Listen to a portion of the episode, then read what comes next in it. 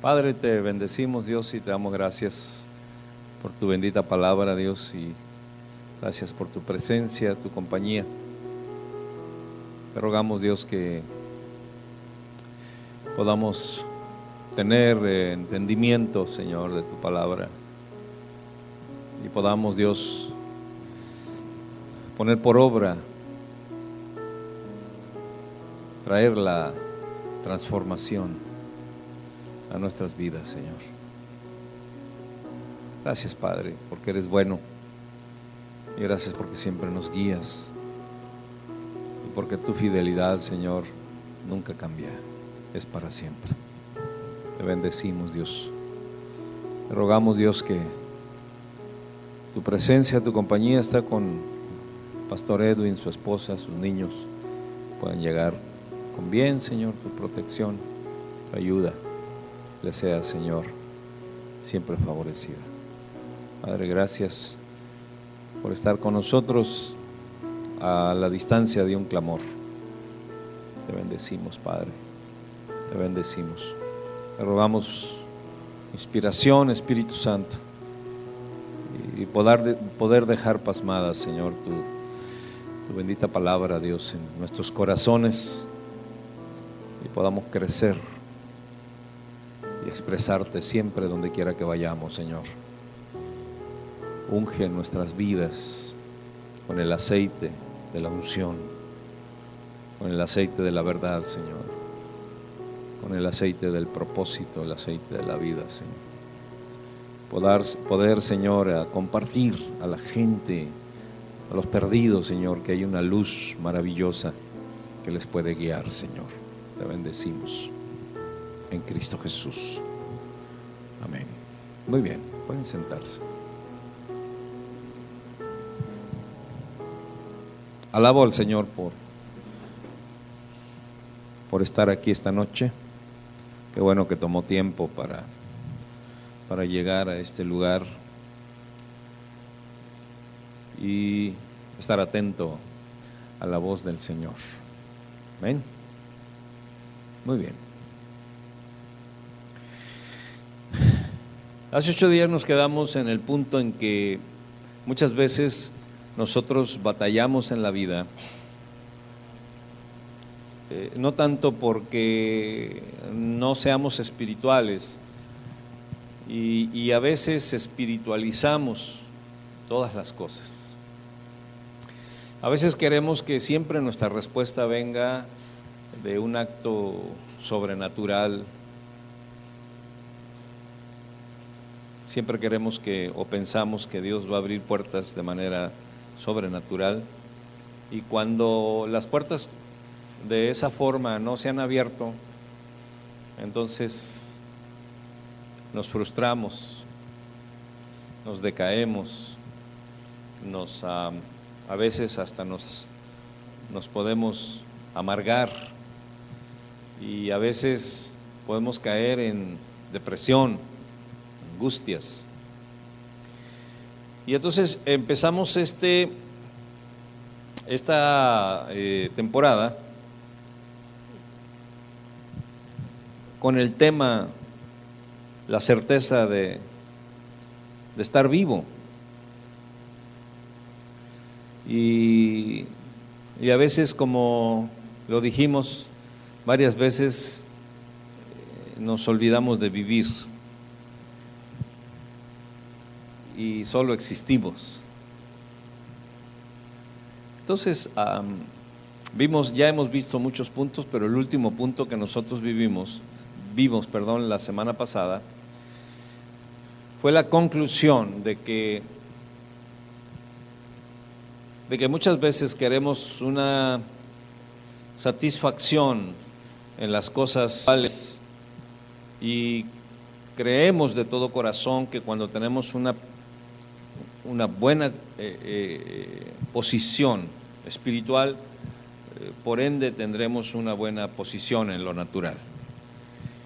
Y, y aunque eso es una ley, a veces no la podemos entender como tal. Y yo les dije que la vida transitaba por dónde?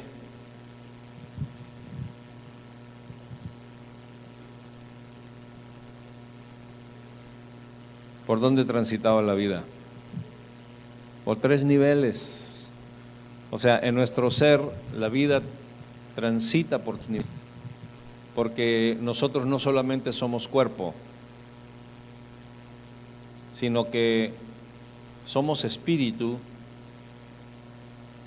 tenemos un alma y tenemos un cuerpo. Entonces transita por tres dimensiones, por tres niveles. La vida transita por el espíritu, por el alma y por el cuerpo. Y muchas veces podemos tener satisfacción espiritual, pero no tenemos satisfacción moral o no tenemos satisfacción en el alma. O a veces estamos este, con ciertas satisfacciones en el alma, en las emociones, pero estamos enfermos del cuerpo o, no estamos completos en los temas espirituales y, muchas veces sucede que, no podemos eh, nivelar esos tres niveles, no podemos eh, eh, hacer que la vida transite por, esos, por esas tres dimensiones. Y, y hemos venido viendo cosas prácticas que no son tan espirituales, pero que sí provienen de la integridad espiritual. Y la última que vimos es que no somos especialistas en nada muchas veces. ¿Sí? ¿Se acuerdan? Hace ocho días. Las cosas nos hace sufrir, batallar, no, no subir de nivel, siempre estar a ras de, suelo en todas las cosas de la vida, es que no tenemos una, ni una especialidad. No somos especialistas en nada. Tenemos mil chambitas, una chambita aquí, otra chambita allá, y, luego ya no estoy aquí, ahora estoy allá, y no tenemos ninguna especialidad. Y cuando nosotros no tenemos ninguna especialidad, no, o sea, eh, siempre nos vamos a mantener en un nivel bajo. Estoy hablando de la vida práctica, pero también estoy hablando de la vida espiritual y también estoy hablando de la vida moral y, de y estoy hablando de la vida emocional. Porque muchas veces cuando nosotros no tenemos ninguna especialidad, batallamos mucho. Y la verdad es que en la vida la gente difícilmente tiene una especialidad. Es poca la gente que tiene especialidad. Y no, y no me refiero a que hayas ido a la universidad y que después de la universidad hayas agarrado una maestría o una especialidad. No, no me refiero a eso. Me refiero a una especialidad en la vida. ¿Para qué eres bueno? ¿Cuáles son tus dones? ¿Cuáles son tus talentos? ¿Qué es lo que tú sabes hacer bien y, se te facilita y, te gozas haciendo lo que sabes hacer bien? Bueno, eso que sabes hacer bien y eso en lo que te gozas haciendo el bien o haciéndolo bien, si tú lo, lo tomas como una capacitación, una preparación y, un crecimiento y una continuidad y tomas disciplina en eso, en menos de lo que tú piensas, te puedes convertir en una persona especialista en un tema, en una actividad, en un este en un oficio. Me acuerdo que en una ocasión este pasamos por un por la carretera y, y en la carretera había muchos talleres, había muchos talleres eh, mecánicos. Y luego, o por esa calle donde íbamos, ¿no? Este, había muchos talleres mecánicos. Y unos decían, eso creo que se los dije hace algún tiempo, unos decían, especialistas en Volkswagen. Y luego, especialistas en Ford. Especialistas en agroservicio. Pero me llamó mucho la atención que había un lugar donde decía especialistas en talachas. Ah, bueno, ok. Ha de haber dicho, bueno, allá son especialistas en Volkswagen, acá son especialistas. Bueno, pues yo soy especialista en talachas. O sea, suena burdo, suena risible, suena jocoso pero tenía un oficio donde él era especialista. donde él se había especializado y donde él, una vez, una vez que tú eres especialista en algo, tienes dominio de ese algo y te conviertes en una autoridad en eso. Entonces, sufrimos mucho, estoy solamente recordando el último punto de esos ocho días, sufrimos mucho, hermanos, porque podríamos no ser especialistas en nada. Y al no ser especialistas en nada, no somos autoridades en nada. En ese sentido. Ahora, cuando tú vas avanzando en el conocimiento de algo y estás poniendo en práctica ese algo, ese oficio, esa especialidad, empiezas a adquirir autoridad en ese rubro. A ver, esto es, sumamente importante para que pongamos mucha atención. Una de las cosas que dijimos eh, hace ocho días es que, o no sé si lo dije el domingo, de cómo el Señor Jesucristo tenía autoridad para sanar a los enfermos, tenía autoridad para liberar a los endemoniados, tenía autoridad para eh, calmar las tormentas, las tempestades. ¿Por qué tenía autoridad? Decíamos nosotros, porque él estaba bajo autoridad. El domingo creo fue, el domingo. Porque él estaba bajo autoridad. Y entonces al estar bajo autoridad, él se llena de autoridad. Y por eso es que los demonios se sujetaban, porque él se llenaba de autoridad. Ahora bien, cuando, cuando tú no eres especialista en nada, no viene ninguna autoridad.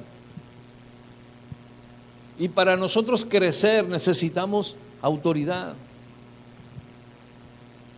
Para nosotros superar una crisis necesitamos autoridad. Para nosotros superar una enfermedad necesitamos autoridad. Para superar lo que sea que sea nuestro enemigo necesitamos autoridad para superar todo eso. Pero cuando no somos especialistas en nada, no experimentamos lo que es autoridad. Pero cuando somos especialistas en algo, la autoridad adquirida por esa especialidad me hace familiarizarme con la autoridad.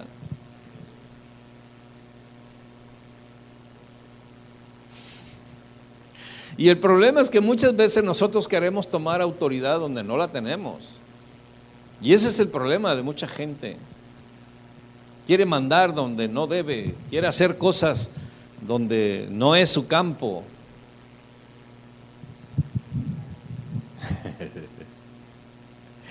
Y es allí donde empezamos nosotros a frustrarnos, porque cuando, cuando queremos ejercer autoridad donde no somos autoridad y no sucede lo que queremos que suceda, entonces ¿sabes qué vamos a hacer? Vamos a gritar. Y pensamos que gritando podemos sacar más autoridad. El Señor no le gritó a la tormenta, dice la escritura que el Señor nada más le dijo, quieta, la tormenta se aquietó. Al endemoniado nada más le dijo, sal de ahí. Le dijo al demonio y el demonio salió. No estuvo grite, grite, grite, sal y sal. No, ¿por qué? Porque la autoridad fluía en nuestro Señor Jesús.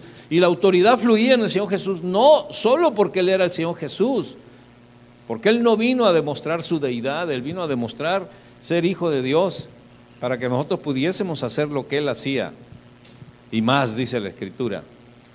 Entonces, ¿quedó entendido el por qué es importante que seamos especialistas en algo? ¿Mm? Creo que quedó medio borroso.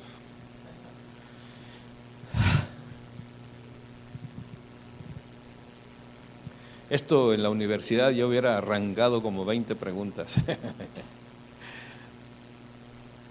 Pero bueno, estamos en una familia y eso es lo más bonito. Entonces, ¿usted cree que usted pueda lograr cosas sin autoridad?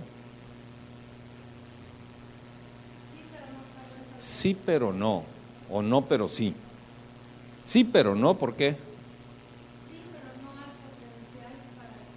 A ver, replanteo la pregunta. ¿Usted cree que usted pueda lograr algo sin autoridad?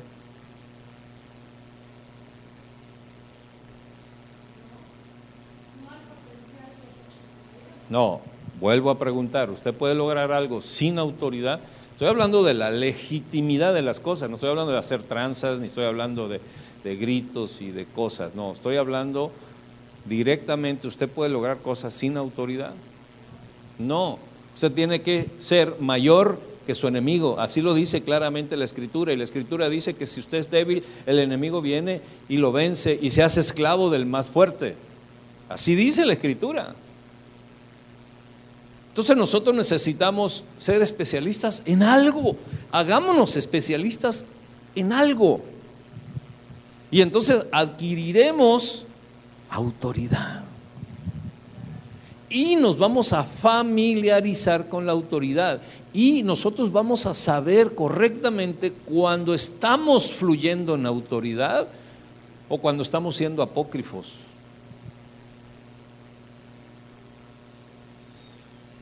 Por eso es que es importantísimo el hecho de que nosotros seamos especialistas en algo.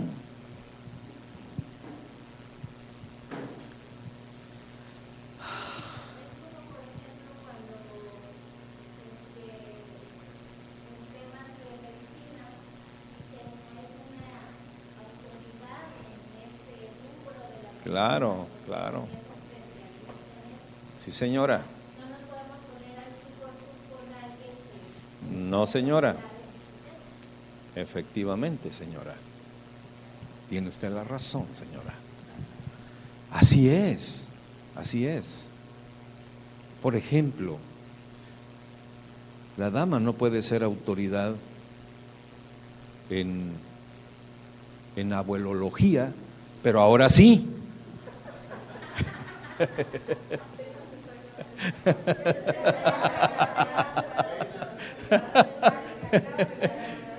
Está recién graduada, recién graduada. No, entonces, entonces, por eso se dice, es, toda una autoridad en el ramo. Yo pregunto, muchas veces somos infelices, aunque somos redimidos y aunque Cristo vendrá y nos, nos llevará, pero mientras nos lleva somos infelices. No disfrutas el viaje. Muchas veces yo, yo, recuerdo que hace tiempo viajábamos en carretera y yo iba, pero iba recio. Mi esposa me decía, ¿por qué tan recio? O sea, no tenemos prisa. No, yo quería romper récords de velocidad o no sé qué, quería yo, ¿no? O sea, no disfrutaba el viaje, me era, me era pesado el viaje. Yo ya quería llegar. Apenas salía, ya quería llegar.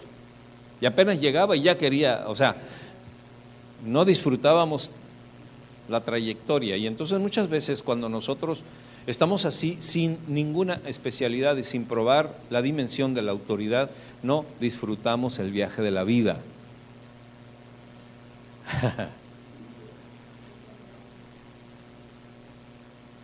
Y le echamos la culpa a quien sea, ¿no? Al diablo, a la gente, a la suegra, al pastor, a quien se atraviese. Le echamos la culpa a la crisis, le echamos la culpa a no sé quién, al que sea, al que se porte bien, al que se porte mal, si se portó bien porque se portó bien, si se portó mal porque se portó mal. No, lo que pasa es que nosotros no estamos experimentados. ¿Con qué? Con la autoridad, con el ejercicio de autoridad porque no tenemos ninguna especialidad. A ver, si usted quiere ser la mejor pollera de la ciudad, ¿qué haría?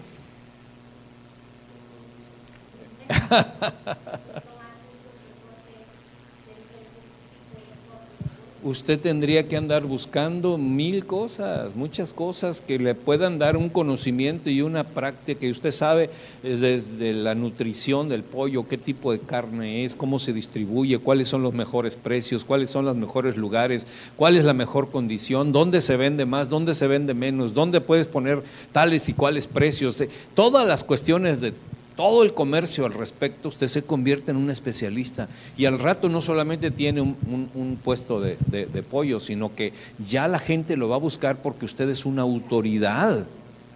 Usted es una autoridad en pollología.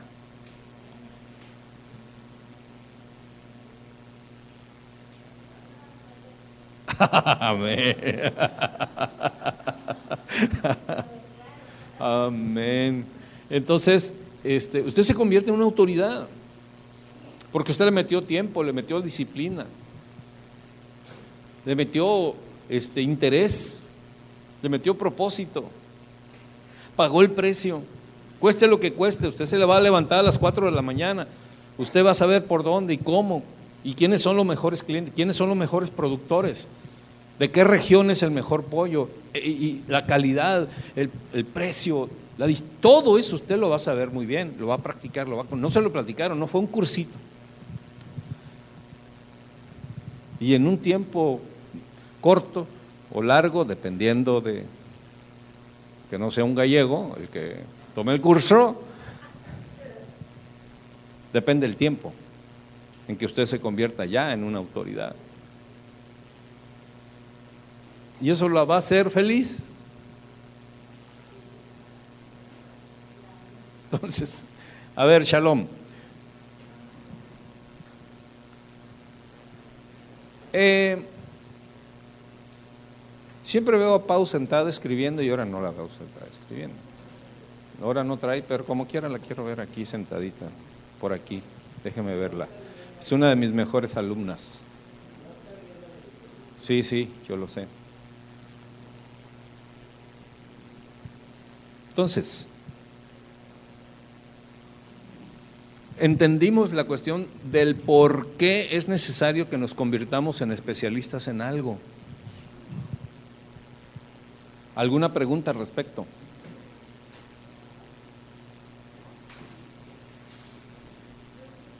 Venga.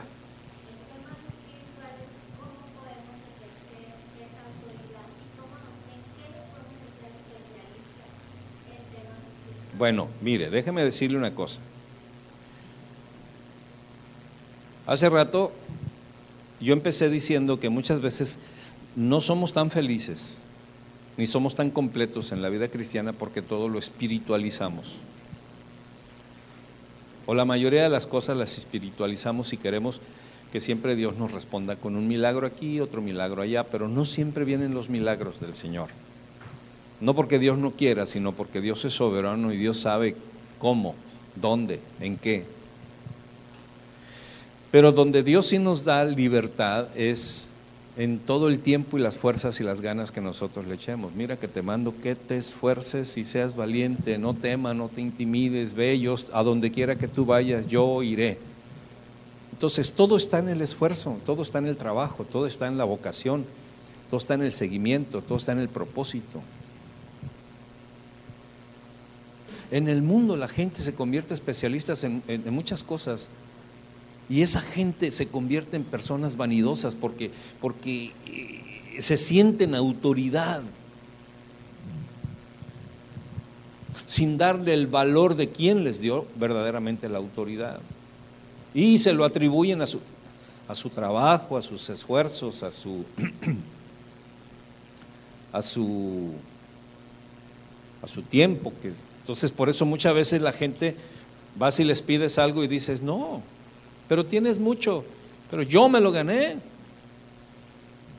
Ponte a trabajar. Sin embargo, la persona que se convierte en una autoridad por ser especialista en algo, por tener una esperanza viva, es totalmente diferente. Entonces usted puede convertirse en especialista en ese negocio como usted puede convertirse en especialista en el servicio. de la iglesia o, puede ser, o se puede convertir en especialista en la oración. Si usted se convierte en especialista en la oración, dentro de poco usted guiará la oración, guiará grupos de oración, guiará iglesias a la oración, al ayuno, a la, a la vocación de la intercesión. Y usted se convierte en una autoridad. Y al rato la van a estar llamando para todo porque es necesario su presencia porque usted es autoridad y especialista en tal cosa. Entonces, si a ti no te llaman, sigo el tema.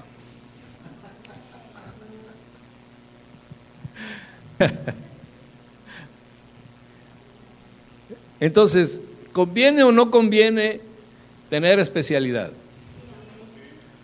Aunque normalmente, repito lo que dije hace rato, normalmente cuando pensamos en especialidad, pensamos en una carrera y después de la carrera una maestría y todo eso. No, usted puede ser especialista en muchas cosas.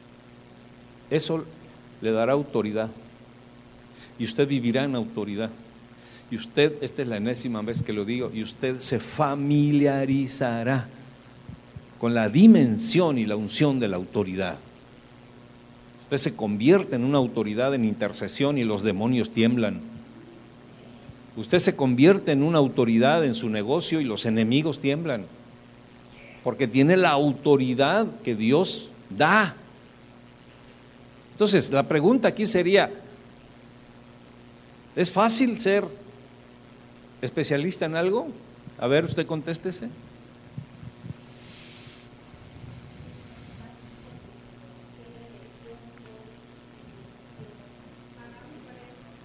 Pagar el precio.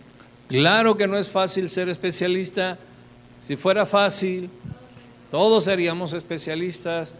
Y qué bueno que todos pudiésemos ser especialistas, pero no todos están dispuestos a pagar el precio de la especialidad.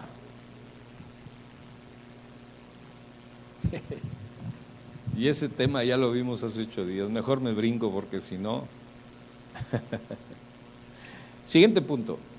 Una de las cosas que te da mucha satisfacción, estamos viendo cosas prácticas, ¿eh? no estamos viendo cosas muy espirituales, aunque todo está ligado, todo está arrimado, ¿no? Pero aquí estamos en este curso, en esta de, me olvidé de vivir, la certeza de estar vivo, porque muchas veces, este,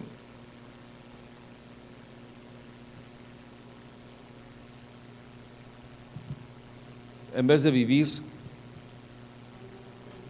está, uno muerto en vida. Sobrevivimos, existimos, estamos pleito y pleito. No disfrutamos el viaje de la vida. Ok. Siguiente punto. Algo que te hace feliz y sumamente gratificante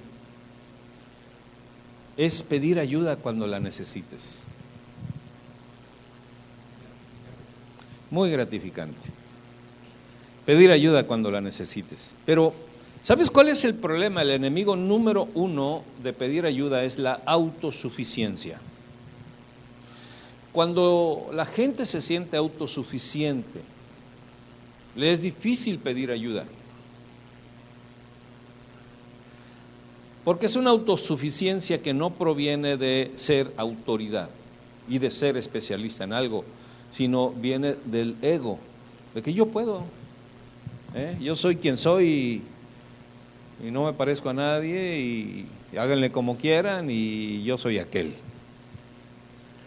Entonces es difícil pedir ayuda. En Hebreos 13:6 Dice así Hebreos 13:6, de manera que podemos decir confiadamente, el Señor es mi ayudador, no temeré lo que me pueda hacer el hombre. Si nosotros nos familiarizamos con pedir ayuda, y sobre todo pedir la ayuda del Señor,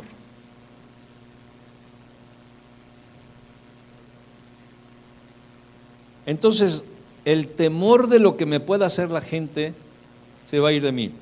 Porque regularmente, regularmente cuando necesitamos ayuda es porque algo o alguien nos agrede. Porque algo o alguien o algo o una circunstancia nos agrede, nos fastidia, nos lacera, nos humilla, nos decliva.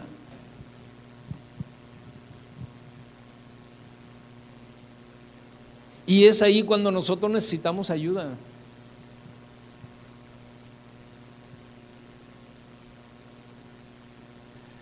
Pero te voy a decir,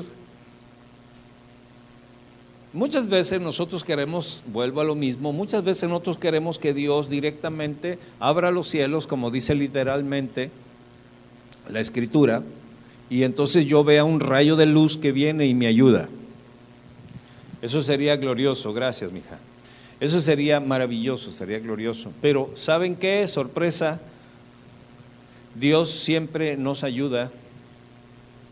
¿Sabes cómo Dios siempre nos ayuda?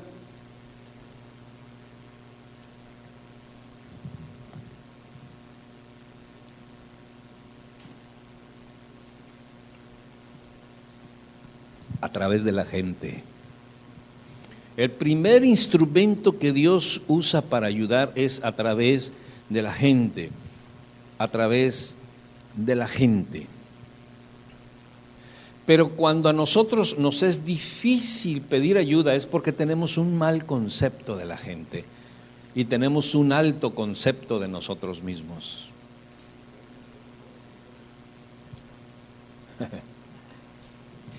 ¿Cómo? ¿Cómo voy a pedir ayuda si me acabo de recién graduar? no se crea, hermano. De piloto aviador. Me acabo de recién hacer estas cosas. Acabo de alcanzar ciertas cosas. ¿Cómo yo me van a ver pidiendo ayuda? O sea, ¿cómo? Pero la manera número uno en que Dios ayuda es a través de la gente. Y primeramente a través de quién más.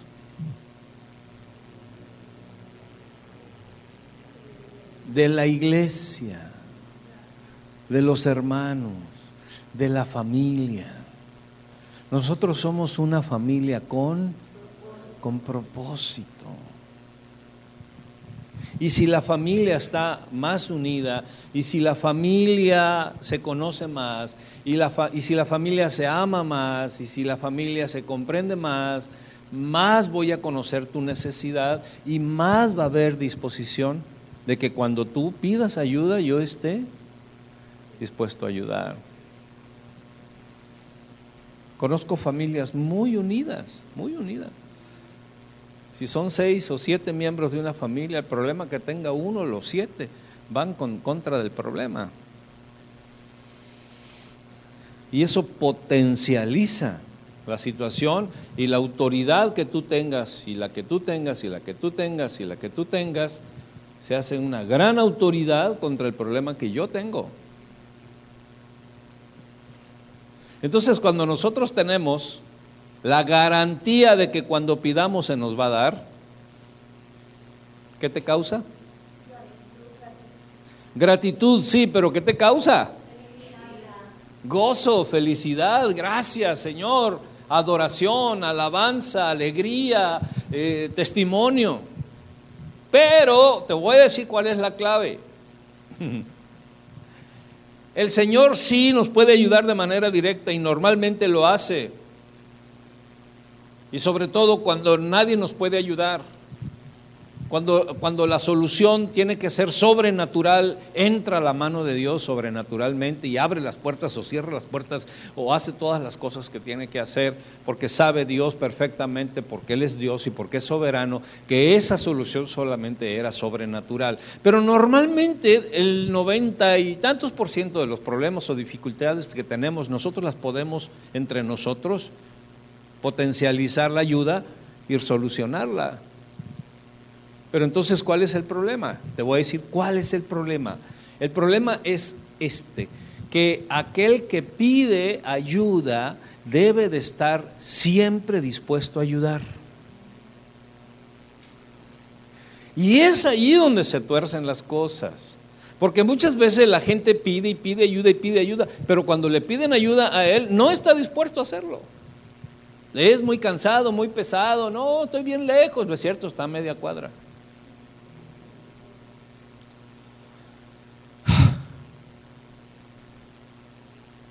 Y muchas veces nosotros no podemos recibir ayuda porque no estamos siempre dispuestos a ayudar. A ver, coméntenme algo al respecto. Yo sé que el Señor les acaba de hablar. No se amontonen. Venga.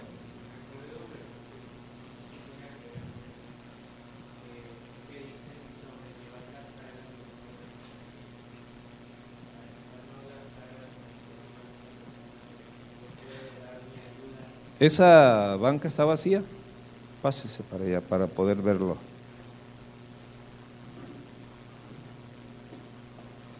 Sí. Sobrellevad las cargas unos de otros. Ah, ah, muy bien, sí. Amén, amén, gloria a Dios. Un aplauso al muchacho porque es bíblico.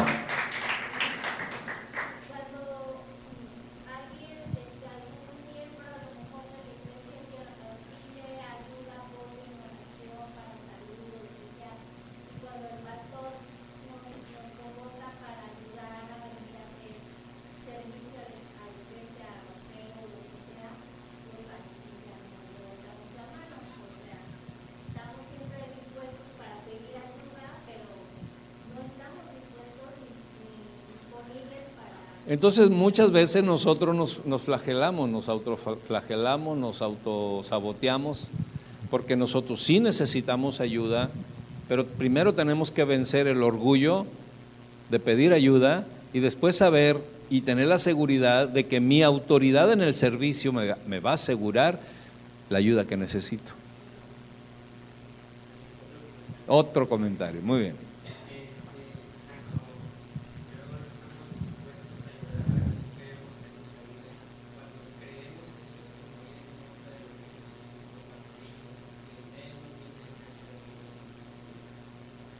Así es. Yo no vine a ser servido, sino a servir. O sea que él tenía todo el derecho de que le sirvieran, porque él era especialista en qué? En servir.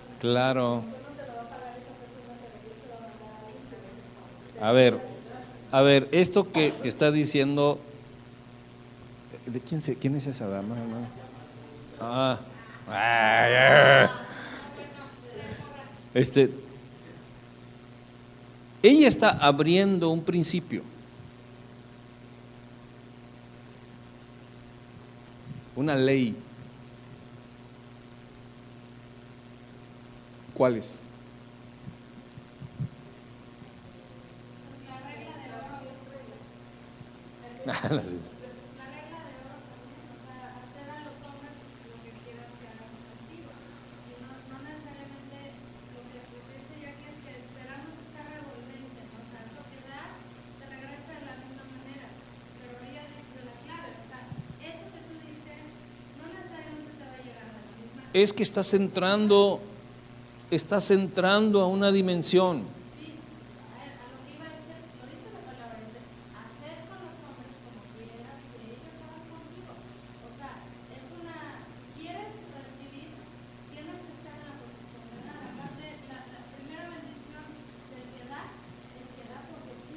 ¿Por qué, ¿Por qué es mejor dar que recibir?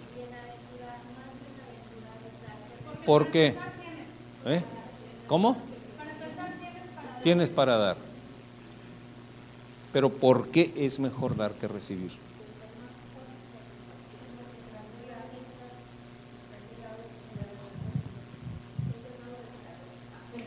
Porque estás activando, estás activando una dimensión poderosa. No te estás esperando a que te den. Por eso es, por eso es más bienaventurado dar. Estás en acción, estás entrando, estás provocando que las cosas se den.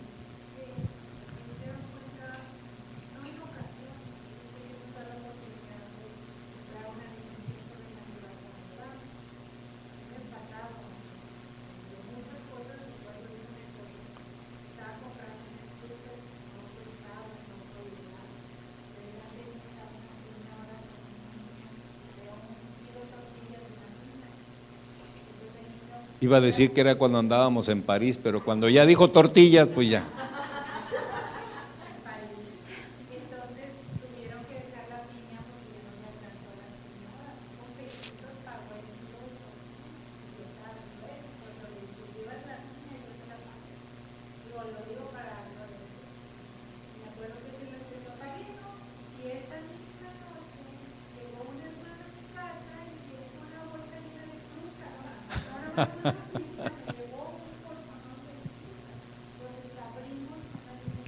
Abrimos una dimensión. Fíjense, ahora, ¿te imaginas si te conviertes en especialista en el dar?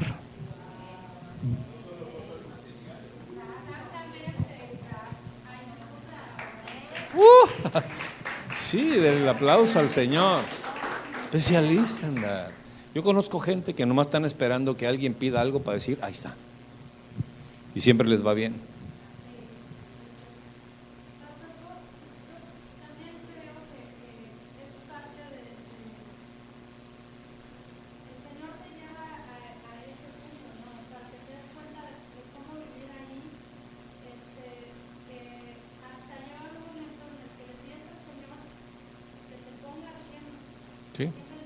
Ahí es donde te puedes gastar todas las fuerzas. ¿Se acuerdan que, perdón, ahorita le continúa, ¿se acuerdan que una vez les, les di, creo que no sé si fue un estudio o una predicación nada más, con respecto a que no nos cansemos de hacer el bien? A su tiempo cosecharemos. Pero yo una, en una de estas ocasiones yo les decía que decía, la, porción de la escritura dice, no te canses de hacer el bien. O sea, eso quiere decir que hacer el bien es cansado, te cansa hacer el bien. Y cuando te cansas es porque ya no tienes fuerzas. Pero esas fuerzas que ya no tienes te las gastaste haciendo el bien. Porque muchas veces le decimos al Señor, Señor, dame fuerza porque ya no tengo fuerzas. Y el Señor lo que te va a decir, bueno, a ver, en que te gastaste las fuerzas que yo te di.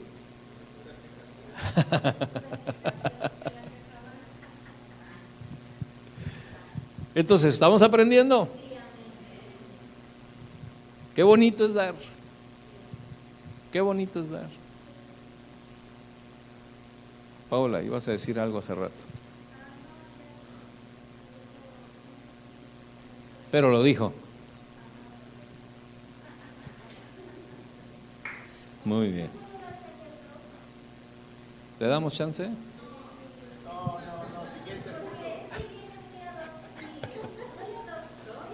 Pastora, ¿le damos chance?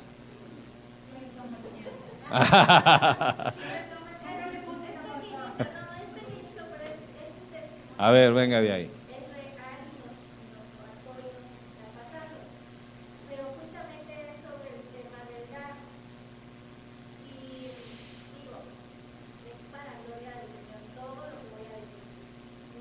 Híjole, entonces se va a tardar.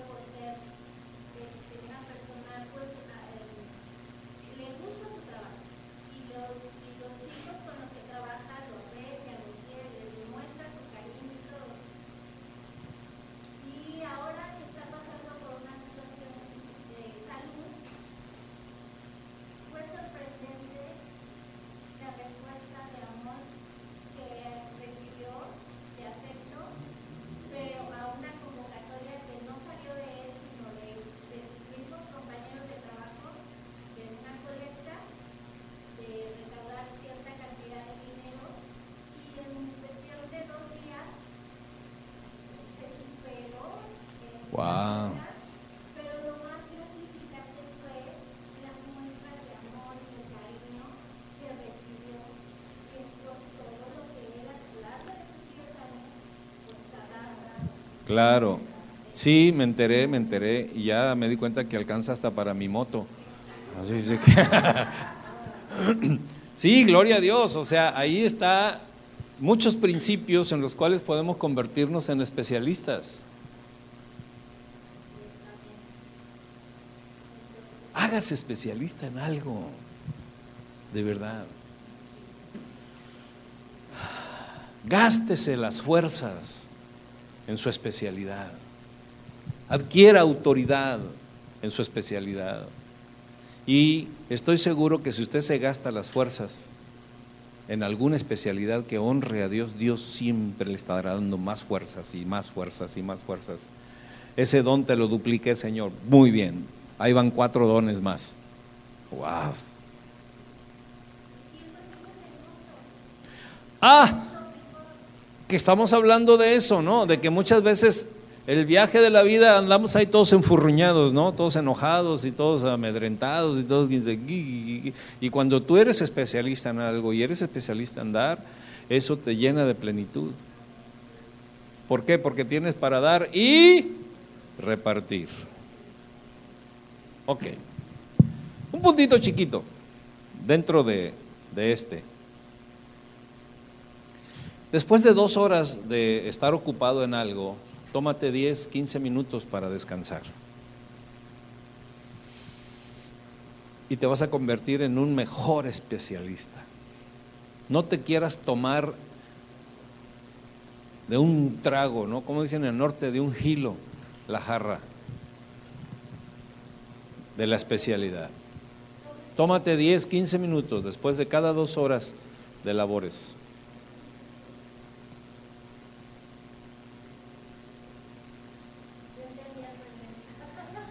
ah, bueno. Dos horas cada 15 minutos de trabajo, ¿no? Te voy a decir por qué. Porque, porque nosotros tenemos ciertas capacidades, unos más que otros. Pero la mayoría, la mayoría de nosotros son de tus fans de los 15 minutos y de dos horas. Este, la mayoría de nosotros tenemos capacidad para laborar entre una y dos horas. Y después de una o dos horas se nos va la atención. Después de una o dos horas de labores tenemos presión mental.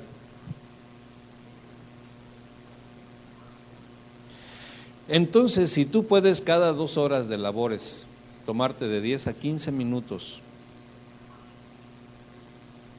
no hacer nada sería bueno, pero cambiar de tema sería mejor. Por ejemplo, vamos a pensar que tú estás, tienes dos horas en tratar de sacar una página de internet donde toda la información la vas a colocar aquí, acá y estás diseñando esto, estás diseñando lo otro. En, en un poquito menos de dos horas tienes saturada la mente y después de dos horas de trabajo, vas a forzar la mente, el, cuerpo va a trabajar con doble esfuerzo, la mente también, la concentración se te va a ir, como a muchos ya se les fue desde hace rato. Entonces es muy bueno que después de dos horas vayas y cambies totalmente de tema. Nada de computación, nada de imágenes, nada de nada. O sea, ve, cómete un mango, este, peleate con el perro, con el gato, dale un patín aquí al gato, no sé lo que, que tú quieras, ¿verdad? Pero cambia totalmente de tema, cambia de tema. Y para los que van más allá, después de dos horas, agarran el teléfono y peleense con su mujer. No, no sé.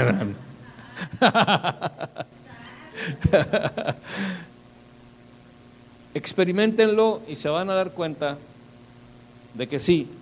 Aquí el tema es que a los 10 minutos regreses.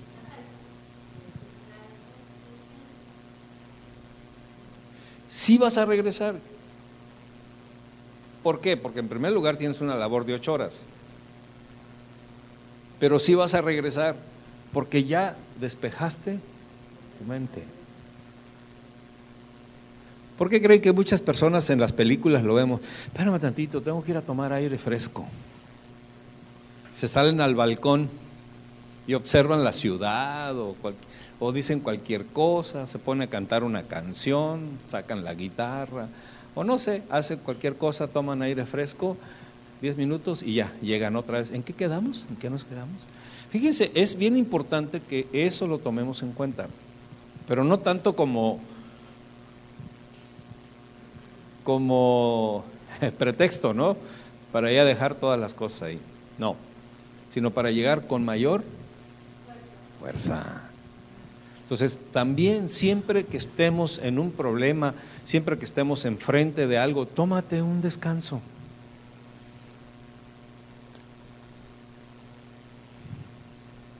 Recuerda que el más poderoso domina al más débil. ¿Y sabes cuándo es cuando no tomamos descansos? Cuando nuestro problema es más poderoso que nosotros. Y entonces eso nos lleva a siempre estar pensando en lo mismo, sobre lo mismo. No podemos salir de ahí siempre. ¿Por qué? Porque el enemigo es más poderoso. Y si el enemigo es más poderoso es porque no tenemos autoridad sobre ese enemigo.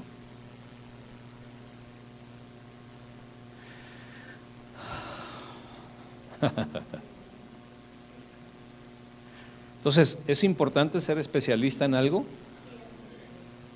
¿Por qué? ¿Por qué más? Más efectivos, más felices, tener autoridad, más concretos. Un aplauso a Yelani que ya llegó. ¡Bravo!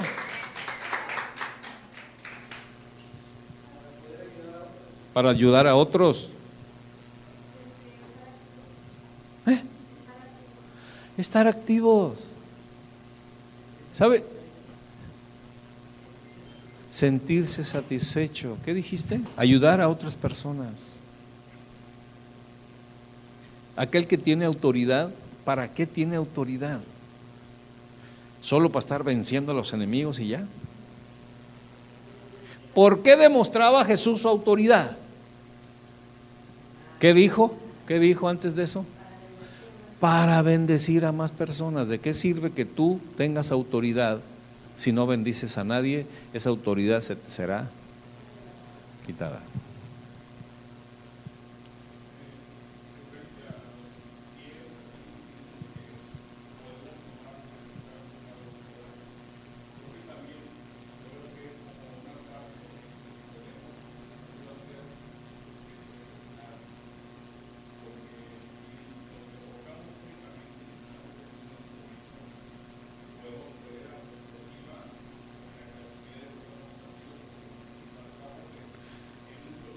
Te saturas.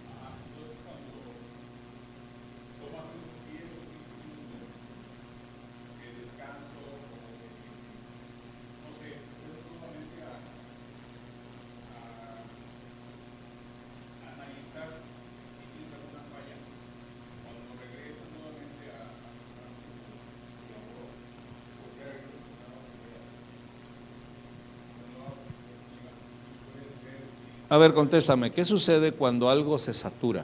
¿Te acuerdas? Bueno, a lo mejor no eres de ese tiempo estás muy chavo. Pero ¿te acuerdas de los carros de carburador? Ok.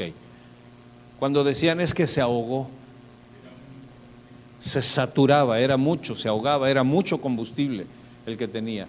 Entonces muchas veces nosotros podemos estar ahogados porque es mucha información, mucho combustible, ya queremos salir y no tenemos el adecuado.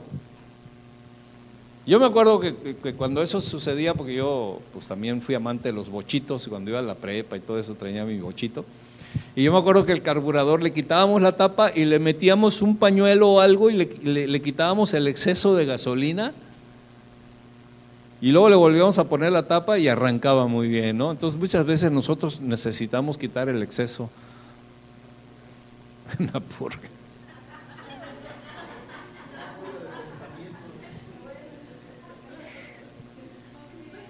Es que la vida te satura. Si no te conviertes en especialista en algo, la vida te satura, la vida te rebasa. Porque cuando nosotros estuvimos dando la capacitación de cachando el cambio, dijimos que el mundo está cambiando de manera rápida, vertiginosa. Y de repente ya el mundo va por allá y nosotros estamos aquí. Ya estamos rezagados y luego queremos alcanzar las cosas en dos días cuando el mundo lleva dos años adelante de nosotros.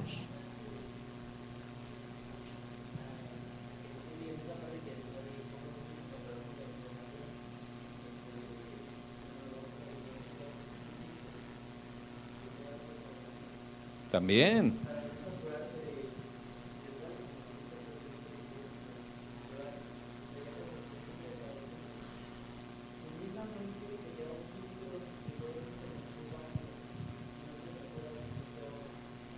Sí, los filtros, los filtros son importantes porque si no tenemos filtros en el corazón y en la mente,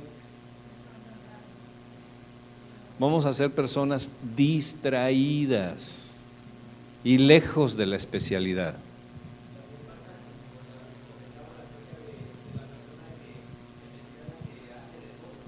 Ajá, el todólogo. En nada.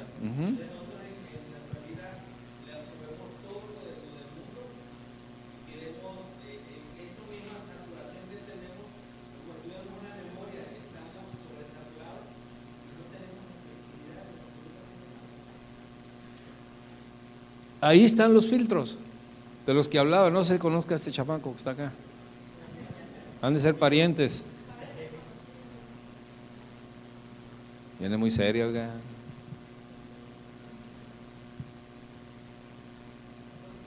Ah, está fónica. Ah, muy bien. Ok.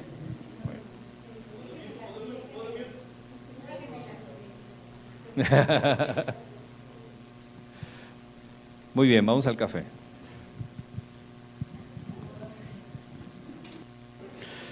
El siguiente punto es un punto muy controversial.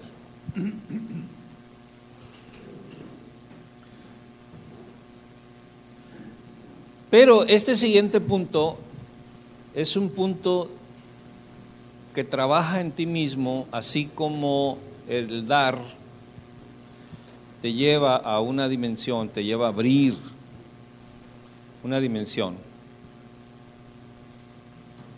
Este punto que te voy a dar es un punto tan importante, tan importante, que no solamente te lleva a otra dimensión, sino cambia el rumbo de tu vida.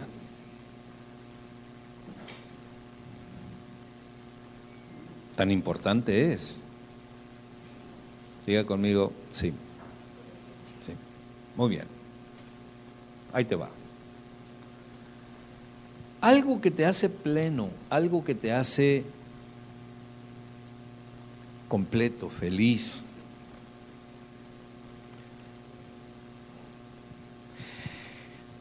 Es que siempre, tener siempre a alguien en quien se pueda confiar.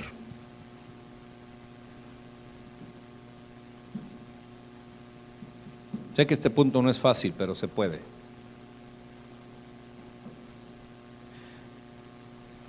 Esto no es que la persona en quien confías no te pueda quedar mal. Porque estamos conscientes de que te puede quedar mal. Hace Hace poco veía un experimento con un perrito. Bueno, eran varios perritos que supuestamente los habían educado para ciertas cosas. Y la prueba de fuego era dejar una pieza de pollo delante de ellos, o sea, ellos los sentaban ahí, enfrente ponían una especie de así de levadito, una, una charolita, y ponían una pieza de pollo. Y se iban. Ya le habían dicho que no lo tomara al perro. Sabe que los perros son muy obedientes, ¿no?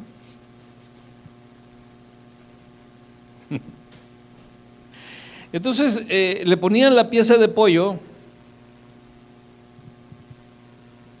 al perro, la gente se iba ¿Y saben cuál fue el primer gesto del perro?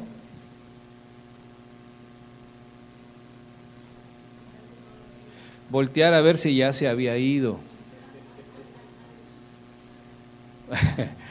fíjese, fíjese qué tremendo. Voltear a ver si ya se había ido y hacer las orejas así. Y una vez que se da cuenta de que ya se fue, ¿dónde creen que fijó los ojos? En el pollo. Pero lo estaban observando y él se le quedaba mirando al pollo. Y cuando quería avanzar hacia el pollo, hacían sonar la puerta y entonces el perro se regresa.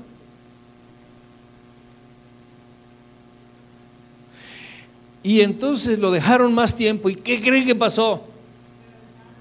Se comió el pollo. Ahora bien, voy a esto.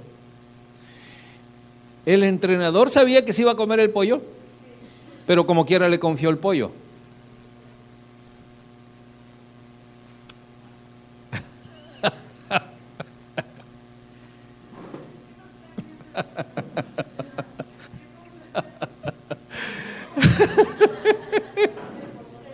Denle un aplauso porque la agarró a la primera.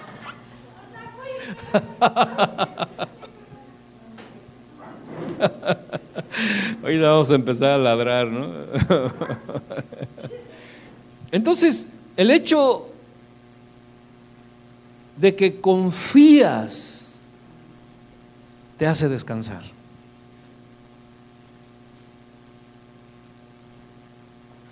Jesús sabía que Judas lo iba a traicionar y como quiera le dio la bolsa del dinero para que él fuera el administrador.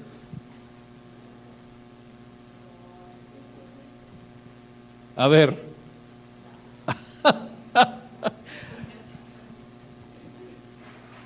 yo diría, bueno, pues es que es poco el pollo y luego lo arriesgo con el perro.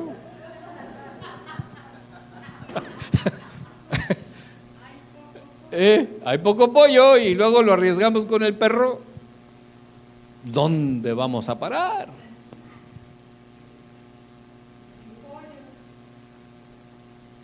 Entonces, aquí es por eso que yo les digo, esto no lo va a ver usted en ningún libro, esto es algo que Dios revela.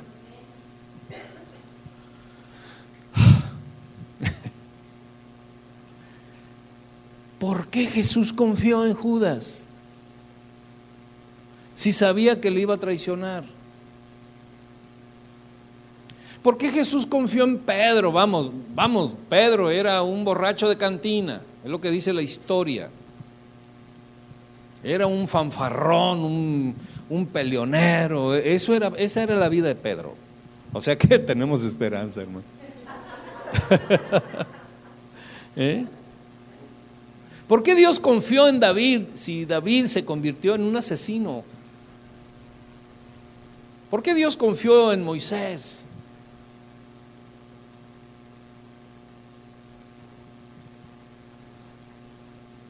Si también mató al, egipcio y después este, engañó y dijo que su esposa era su hermana y una bola de cosas que hizo.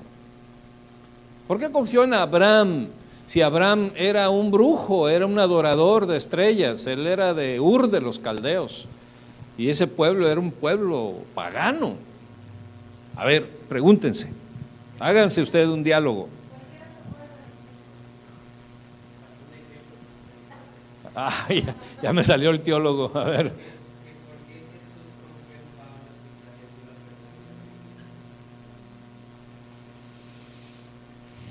Ok. Vamos a empatar los tiempos para que. ¿Por qué?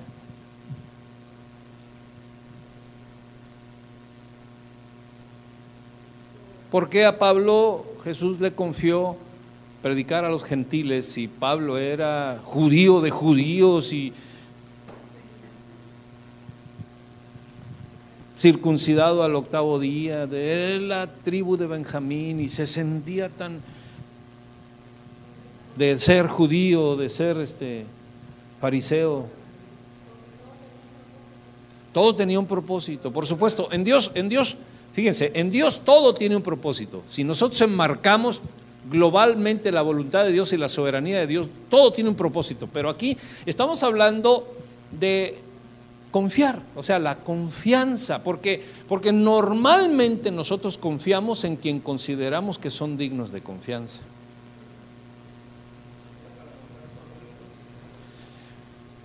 Mostrar su amor incondicional, por supuesto. Que fuese de testimonio. Ok. cualquiera se puede redimir, ¿ok?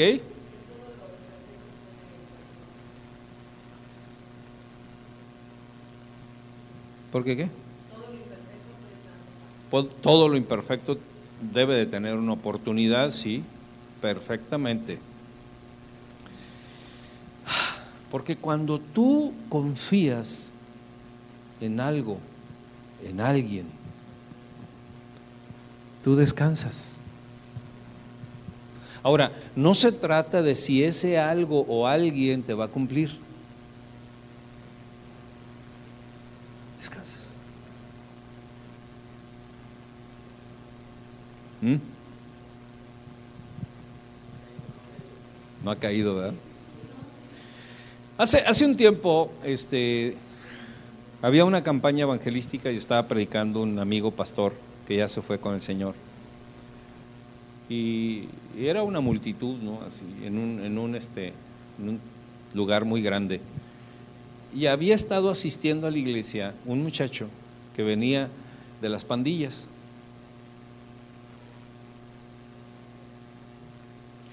Y a veces iba a la iglesia para robarle la bolsa a las hermanas, porque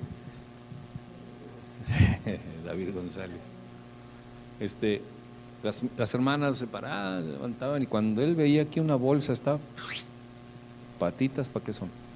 Pero el pastor lo, observaba. Tráeme esa bolsa. Y así.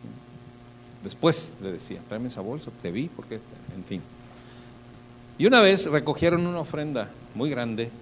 Le dijo, David, ven, tráete el cesto para recoger la ofrenda. Y era una multitud que eran unas 1200 personas.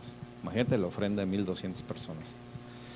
Dijo David, este, en el cesto grande ahí echa todas las ofrendas y llévame, llévamelas a la oficina. Y del santuario a la oficina había que pasar por el portón que da a la calle.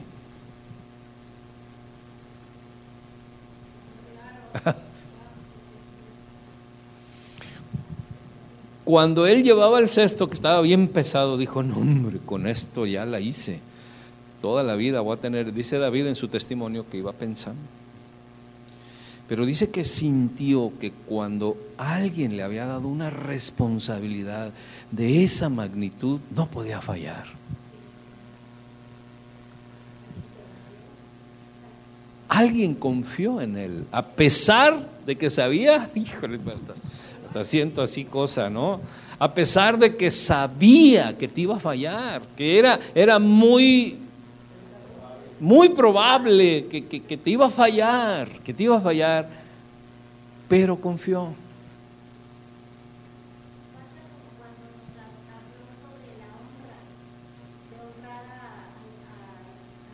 Sí, aunque no se lo merezca. Sí, sí, sí, sí. Así es pero confiar. No, tú ya te quedaste con el cambio tres veces, así de que yo ya no te voy a dar un billete de a 500 para ahí cuando vayas a la... A, ver, ¿no tendrás por ahí uno de a 50? ¿Por qué? Porque ya conozco mi raza. No, no es cierto que... Pero digo, es un, es un ejemplo, ¿no? Es un ejemplo. Entonces, muchas veces nosotros actuamos, bueno, la mayoría de las veces y casi aplastantemente de veces nosotros actuamos así.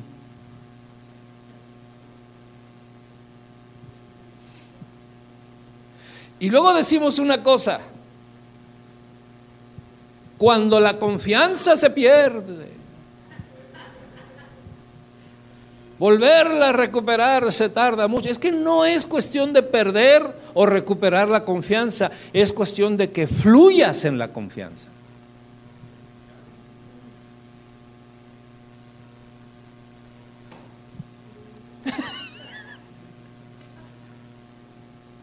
Es que fluyas en la confianza. Es que me va a engañar. Bueno, es que eh, su engaño no me va a hacer mucho daño. Yo lo que quiero es confiar en él. Yo lo que quiero es confiar en ella.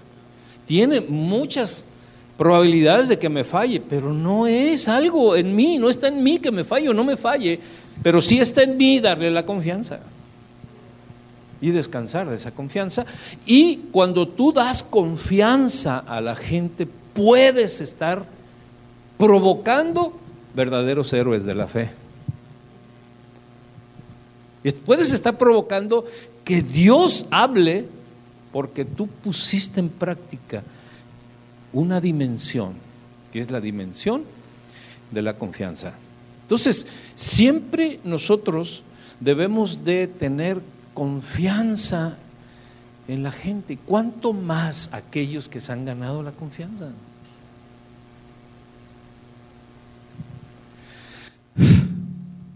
Por ejemplo, mi esposa sabe mis números telefónicos, mis cuentas bancarias, mis claves del teléfono, mi clave de la computadora, del internet, de, todo, ¿no? ¿Por qué? Porque yo confío en ella. Y es más, a veces hasta se me olvida, oye, este, ¿cuál es la clave de esto y esto otro? Y ella todo lo tiene al dedillo. Ahora, yo no soy digno de confianza porque yo no me acuerdo de las claves. Si ella me dice, oye, ¿qué clave es esta? Ay, hijo, pues, déjame empezar a buscar, ¿no? Y, este, sin embargo, ella confía también en mí. Y tenemos una confianza mutua que nos compromete a confiar en los demás. Ahora, cuando tú tienes a alguien o muchos en quien confiar, entras a otra dimensión. Por eso digo que este tema es un tema que cambiará tu vida, que puede cambiar tu vida completamente. Porque regularmente la gente desconfía de la gente, piensa mal y acertarás, dice el mundo. Y muchos en la iglesia lo predican, piensa mal y acertarás, porque la gente es más propensa a pecar que a ser santo. Pues que eso ya lo sabemos.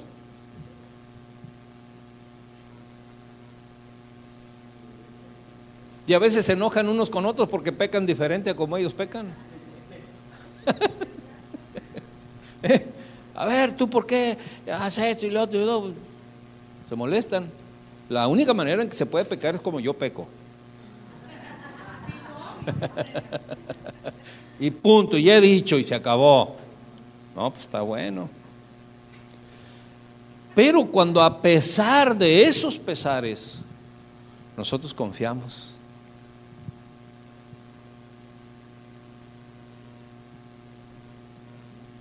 Salimos del montón. no sé cómo interpretar espiritual, hermanescamente el salir del montón. A ver, abuela, explíquelo.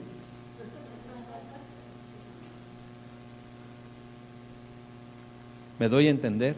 Ok, entonces, esto va totalmente en contra de nuestra cultura.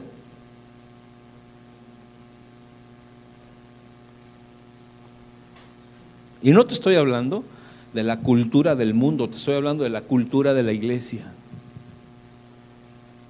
Siempre entre los hermanos se están descalificando. No vayas con Lore, ¿eh? ¿Por qué? Come mucho plátano tostado. Y la verdad es que, que, no, todavía si lo comiera asado, pero así tostado no. O sea, nosotros nos descalificamos en nuestras actitudes, en nuestra forma de ser, en la forma de peinarnos. Los que todavía se pueden peinar. Poco pelo, pero bien peinado.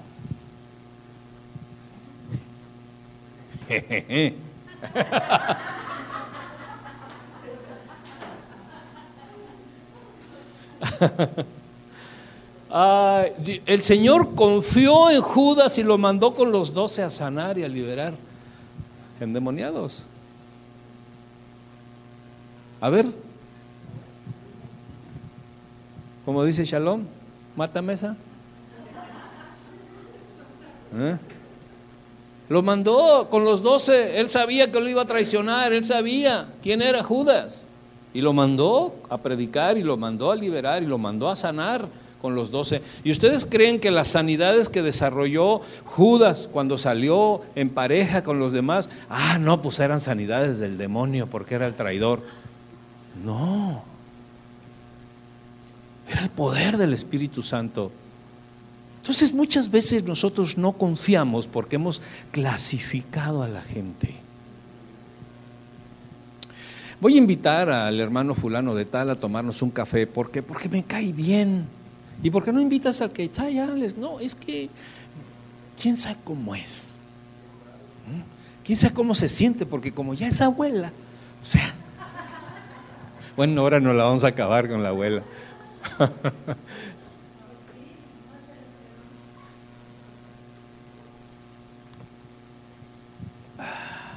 Fíjense también en esto, este punto.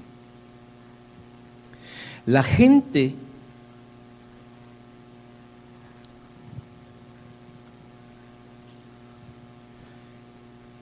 que vale mucho, es posible que ni ellos lo sepan cuánto valen hasta que les confías algo.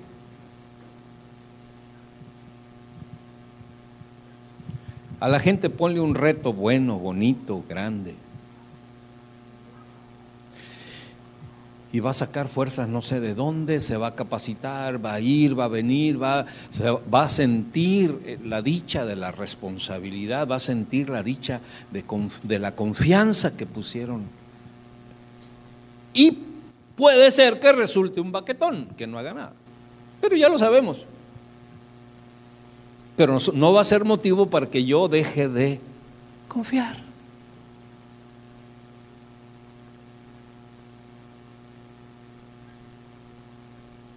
Por ejemplo, en este estudio, a veces solamente somos 200 y, yo no me entristezco. Y ahora que estamos 600, yo estoy feliz. Pero siendo poquitos, sigo predicando como si le estuviera predicando a un estadio lleno de gente.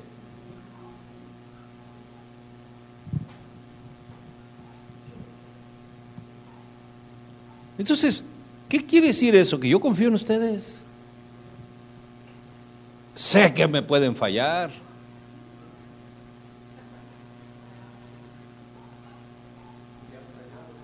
No, es que llovió, pastor.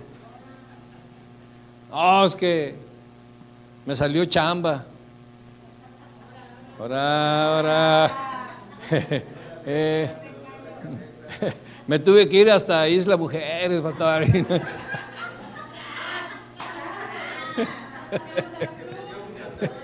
Mucha, tenía mucha tarea, pastor, y que no sé qué, que hijo. Yo sé que pueden fallar, pero sigo confiando en ustedes.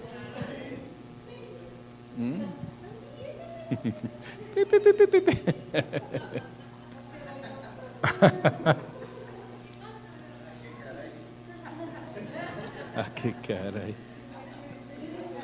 Pero ¿qué sería, qué sería, mis hermanos, ¿Qué sería si yo ya no confiara en ustedes? Cabo gozo.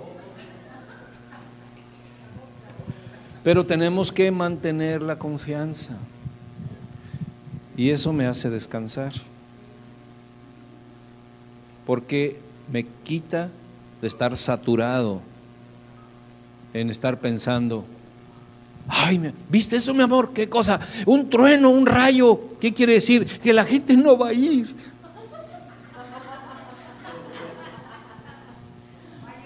Va a llover.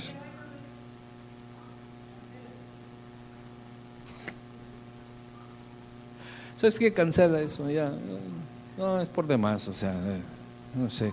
O son yucatercos o cancunesios. Y empiezo yo a ser diferente, a dejar de, de confiar. Entonces, cuando tú confías, entras en la dimensión del descanso. ¿Por qué vive afanada la gente? ¿Por qué la gente vive estresada? Porque no descansa. Y si no descansa es porque no confía. Entonces, si nosotros no confiamos, dijo el Señor, si no lo haces con uno de estos pequeñitos, pues no lo puedes hacer conmigo. Entonces, si nosotros no confiamos en los que vemos, los que tenemos cerca, ¿cómo vamos a confiar en alguien que nunca hemos visto? Que es nuestro Señor. Entonces la dimensión primaria de creer en Dios es también confiar en tus hermanos.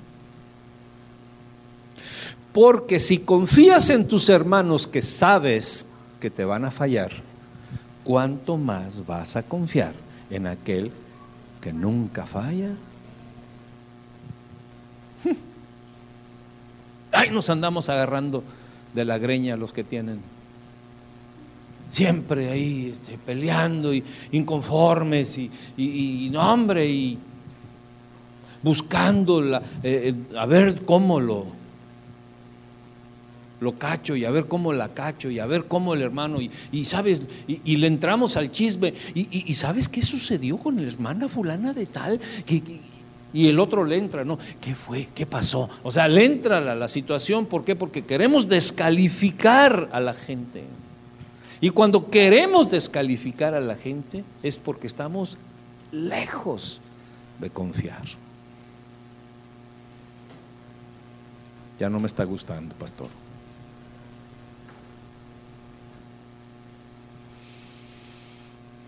¿Y qué sucede contigo?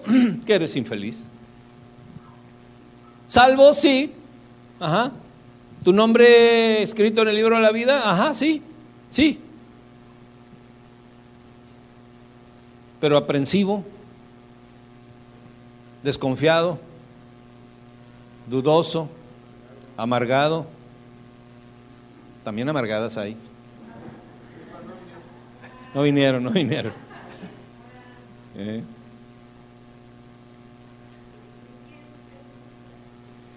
ese es el mundo, pero nosotros no somos el mundo. A salirnos.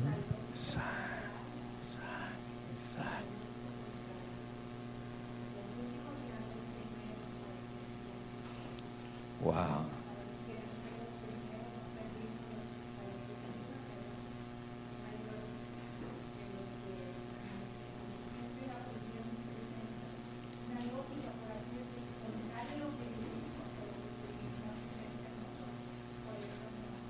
Totalmente. Totalmente. Si nosotros somos hijos de Dios y no somos hijos del mundo, entonces tenemos que actuar contrarios al mundo. Pero regularmente pensamos como piensa el mundo. No, este ya me falló. ¿Cuántas veces me ha fallado? No, pues ya es la tercera, ¿no? No, pues ya dale crán. La fidelidad de Dios es para cuándo? Para siempre. Tantas veces seas cabezón, la fidelidad de Dios va a estar ahí. Y si te alejas de Dios, no es porque Dios deje de confiar en ti, sino porque tú fuiste demasiado cabezón. O cabezona.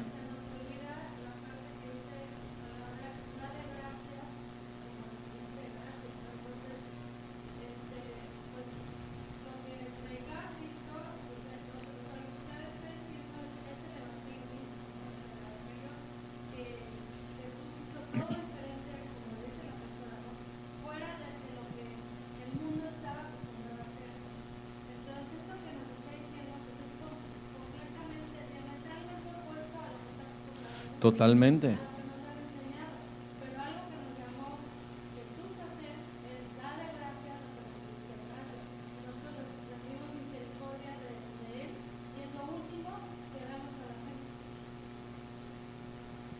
¿Por qué? Miren, les voy a dar la palabra, pero no me lo tomen a mal, ¿sí? ¿Sale? Por mundanos.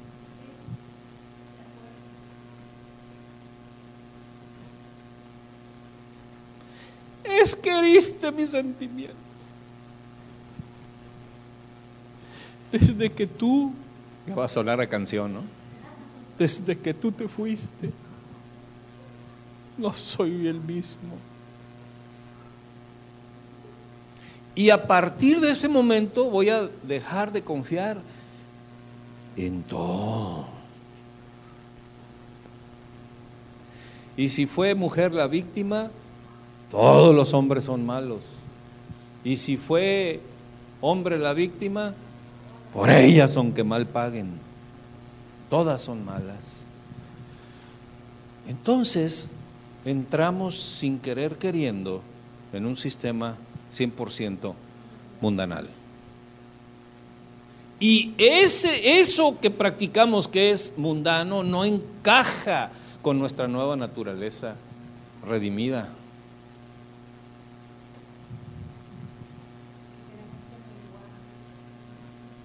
Claro.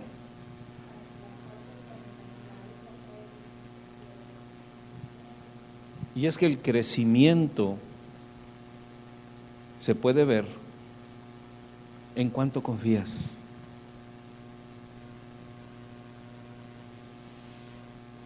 No, yo saco chispas de espiritual y yo me sé la Biblia del Génesis al Apocalipsis, yo sé qué dice Mateo 4 y Mateo 5, y yo sé qué dice esto y qué dice el otro. Parece que, llegan a la iglesia y se conectan al enchufe espiritual. Pero no confían en nadie. Y eso los hace infelices, porque entonces ellos fabrican una plataforma personal, individual. Véanme a mí te llena de ego, pero no confías en nadie. Entonces tu actitud mundanal te hace infeliz porque se supone que tú tienes una naturaleza nueva, divina, redimida, santificada.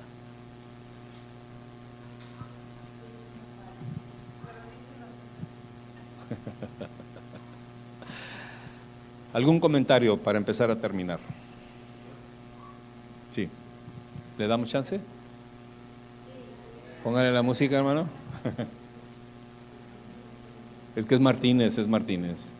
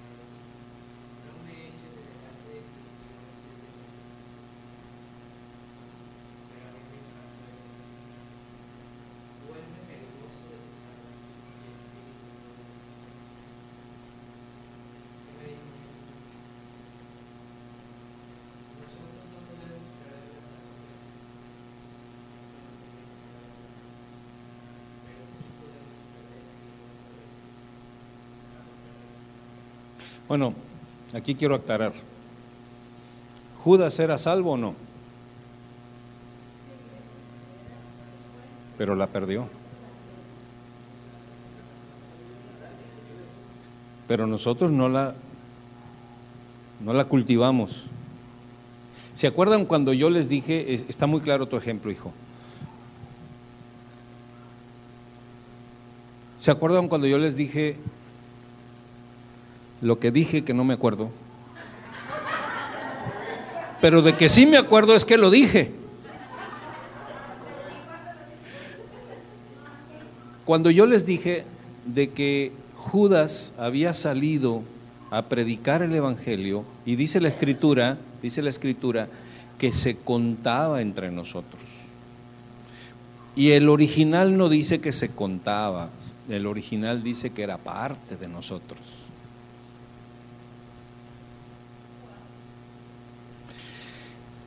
Sin embargo, les dije también que no estaba conectado con el espíritu de la profecía. Porque si Judas hubiese estado conectado con el espíritu de la profecía, hubiese se hubiese dado cuenta el tiempo que estaba viviendo y que quien tenía enfrente era el Mesías, el prometido, el que iba a morir, el que iba a resucitar, el que, el que daba la, la vida eterna. Pero al no estar familiarizado con el espíritu de la profecía, le hizo apostatar y perdió lo que se le había dado. Y dice la escritura, cuidado, porque el único que puede borrar tu nombre del libro de la vida es el Señor.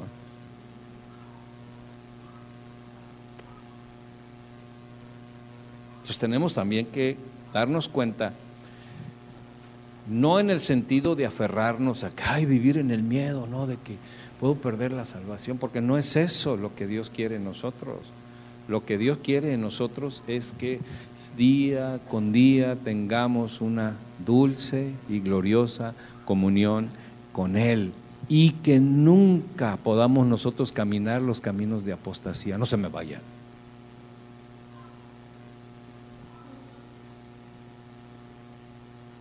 Me doy a entender. Entonces, lo que decía Diego, a veces nos, podemos sentir muy, muy pipiris, ¿no? De la Biblia y de cosas, y no tener la naturalidad de vivir lo que sabemos en la mente.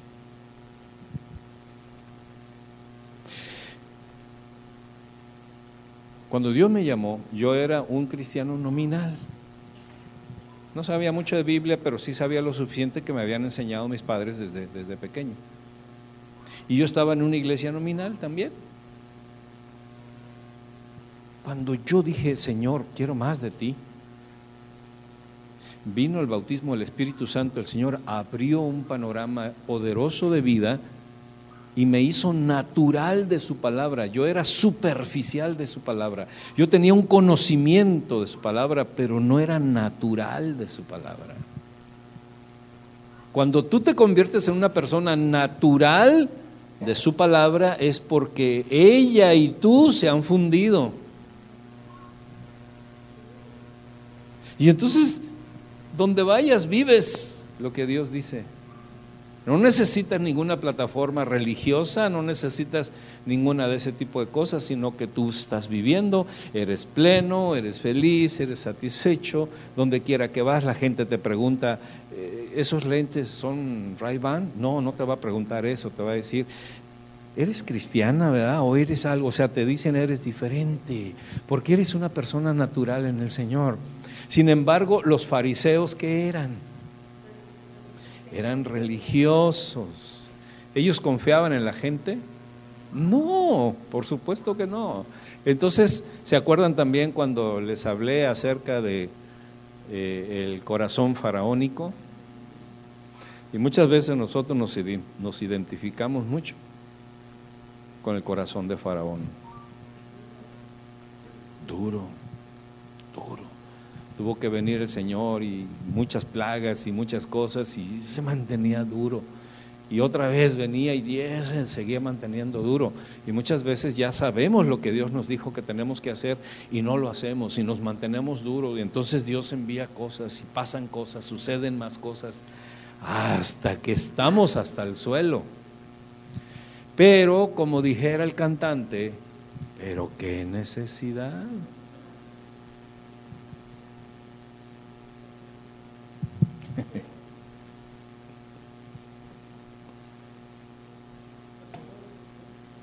Sí, diga.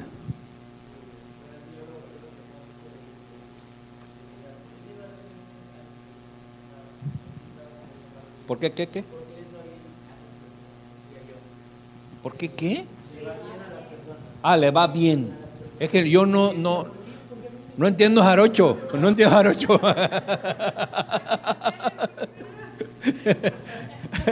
Ah, ¿Por qué le va bien a algunas personas? Ajá.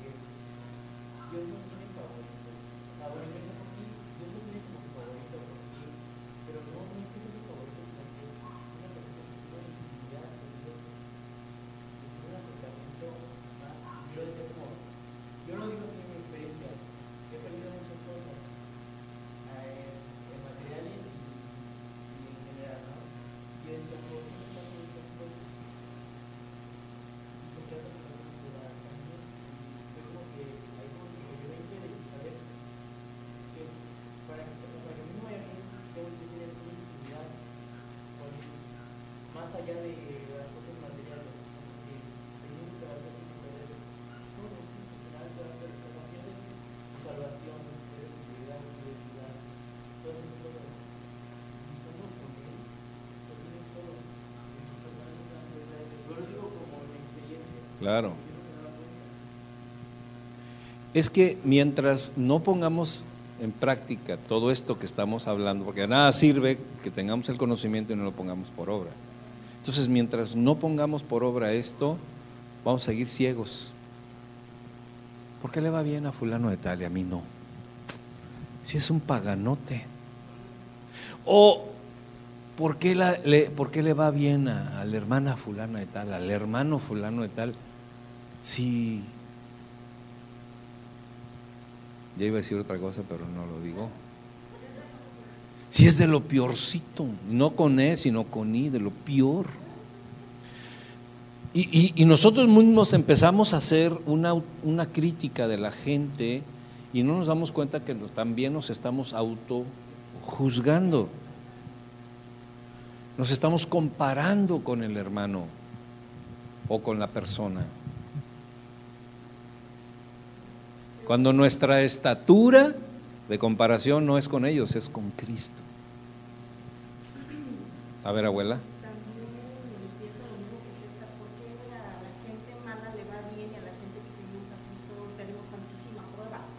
Le voy a decir por qué. Porque hierba mala nunca muere. oh, bueno.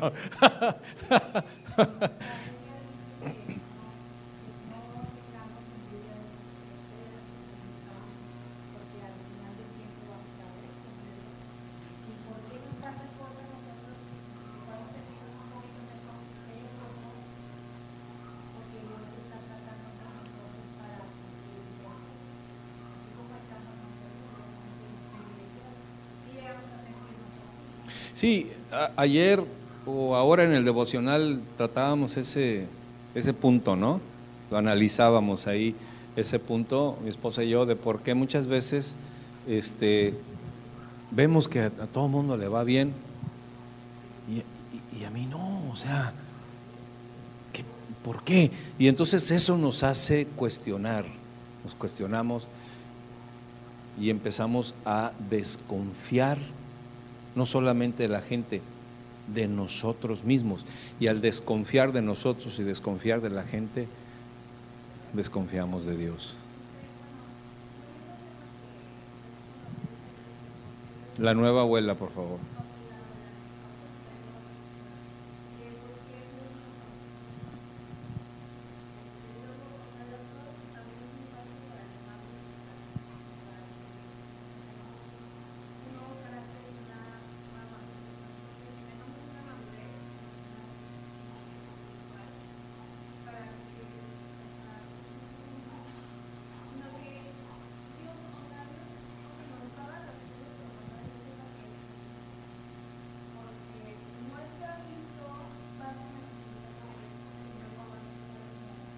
A ser muy peligroso.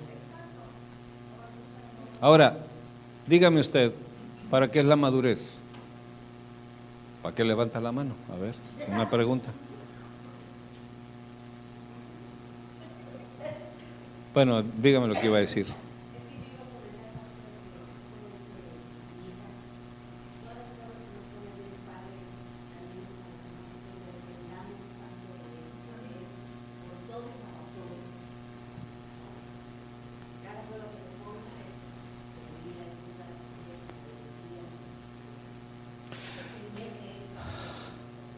Sí,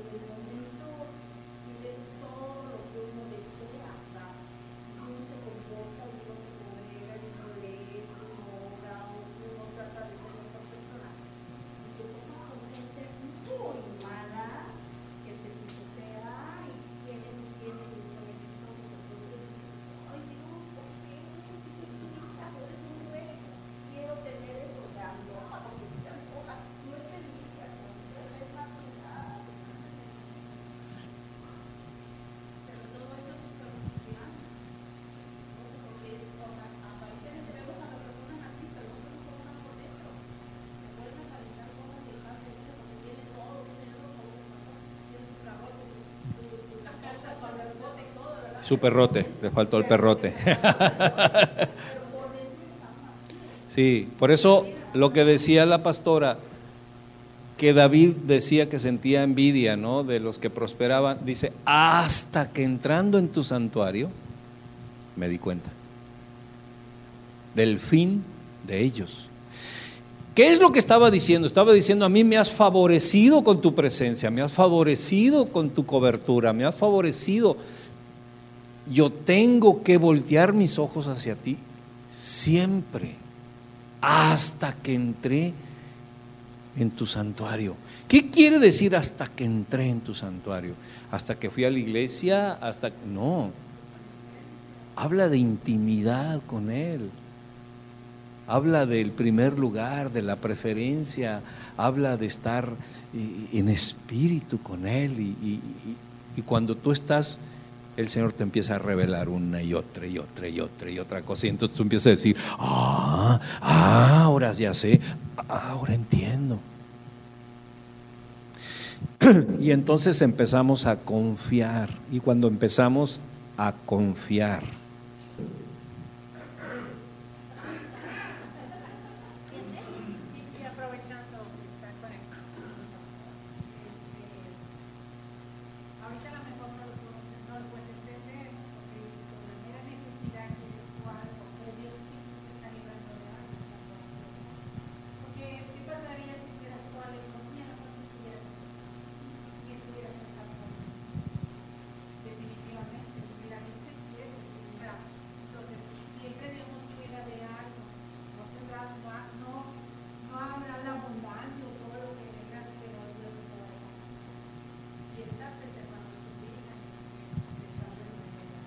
Sí. Es mejor un plato de frijoles en la verdad que las viandas más ajá, en la casa de, de perdición.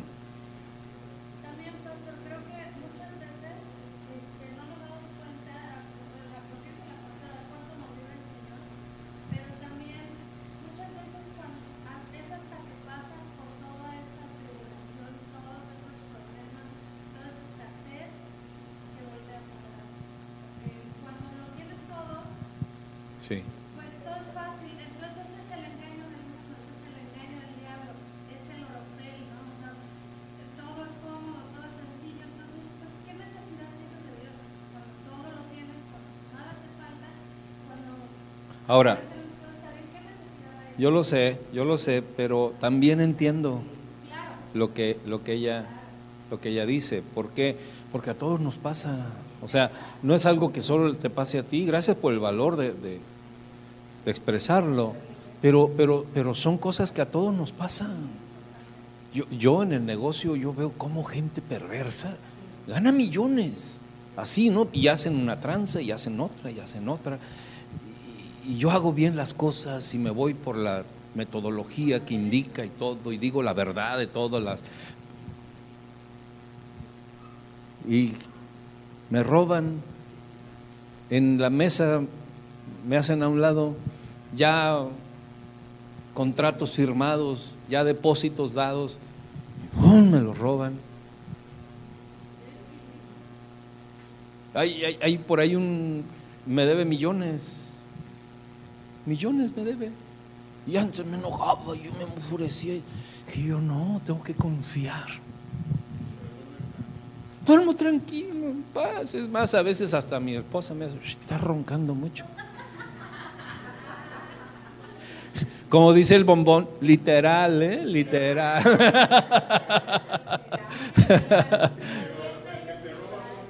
ah, eso sí, eso sí.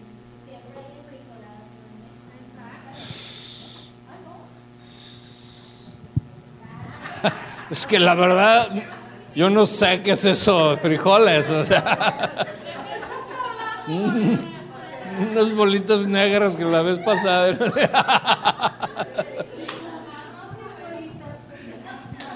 Mira, Tatita se está riendo. Muy bien, mis hermanos, pues entonces vamos a finalizar. ¿Sí?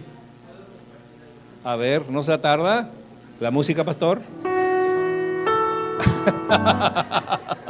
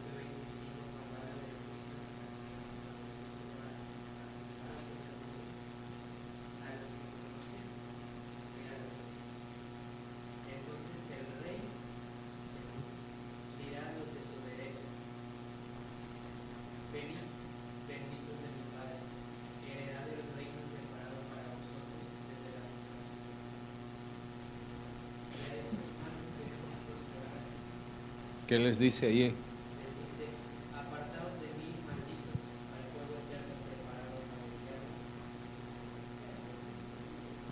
Muy bien. Entonces, nosotros entendemos que muchas veces es necesario que nos sucedan cosas para estar en casa.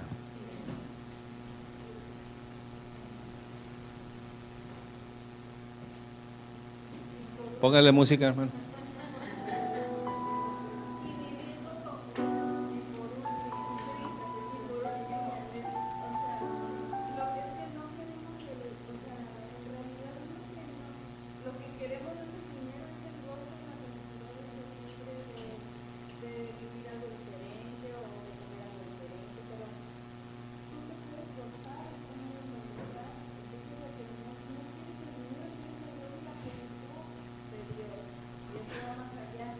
Donde usted acaba de abrir una nueva dimensión, así es de que por su culpa nos vamos a ir una hora más tarde. Sí. ¿La música?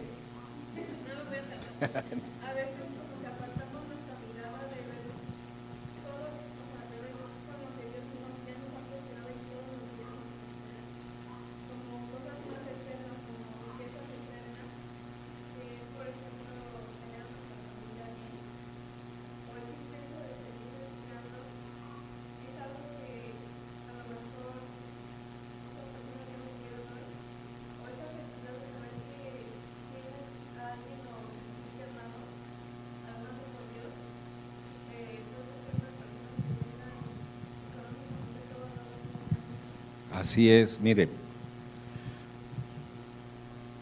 ¿Para qué abrió ese tema? Mire.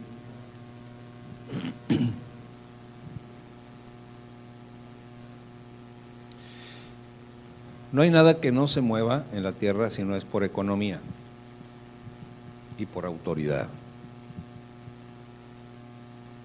Nadie tiene nada fuera de la soberanía de Dios aún los malos, ejerciendo maldad. Pero, dice la Escritura, serán como el tamo que arrebata el viento. Los buscarás y ya no los encontrarás. No así, dice, y empieza a dar un, un sermón el Señor a través de este pasaje. Serán como árbol plantado junto a corrientes de agua, dan en su fruto en su tiempo, su hoja no cae, etc. Ahora, nosotros queremos ganar millones, sí queremos ganar millones, pero muchas veces no entendemos la soberanía de Dios y no entendemos que a través de esa carrera por ganar millones, Dios nos puede estar revelando tesoros que son más grandes que los mismos millones.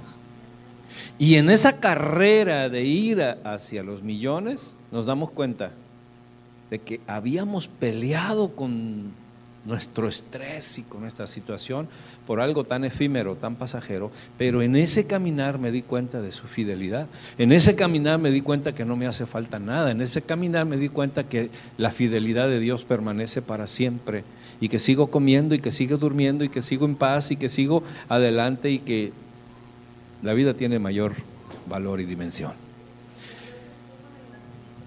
Y que, exacto, mira el tesoro que le acaba de llegar, hermana. Vamos a estar de pie, mis hermanos.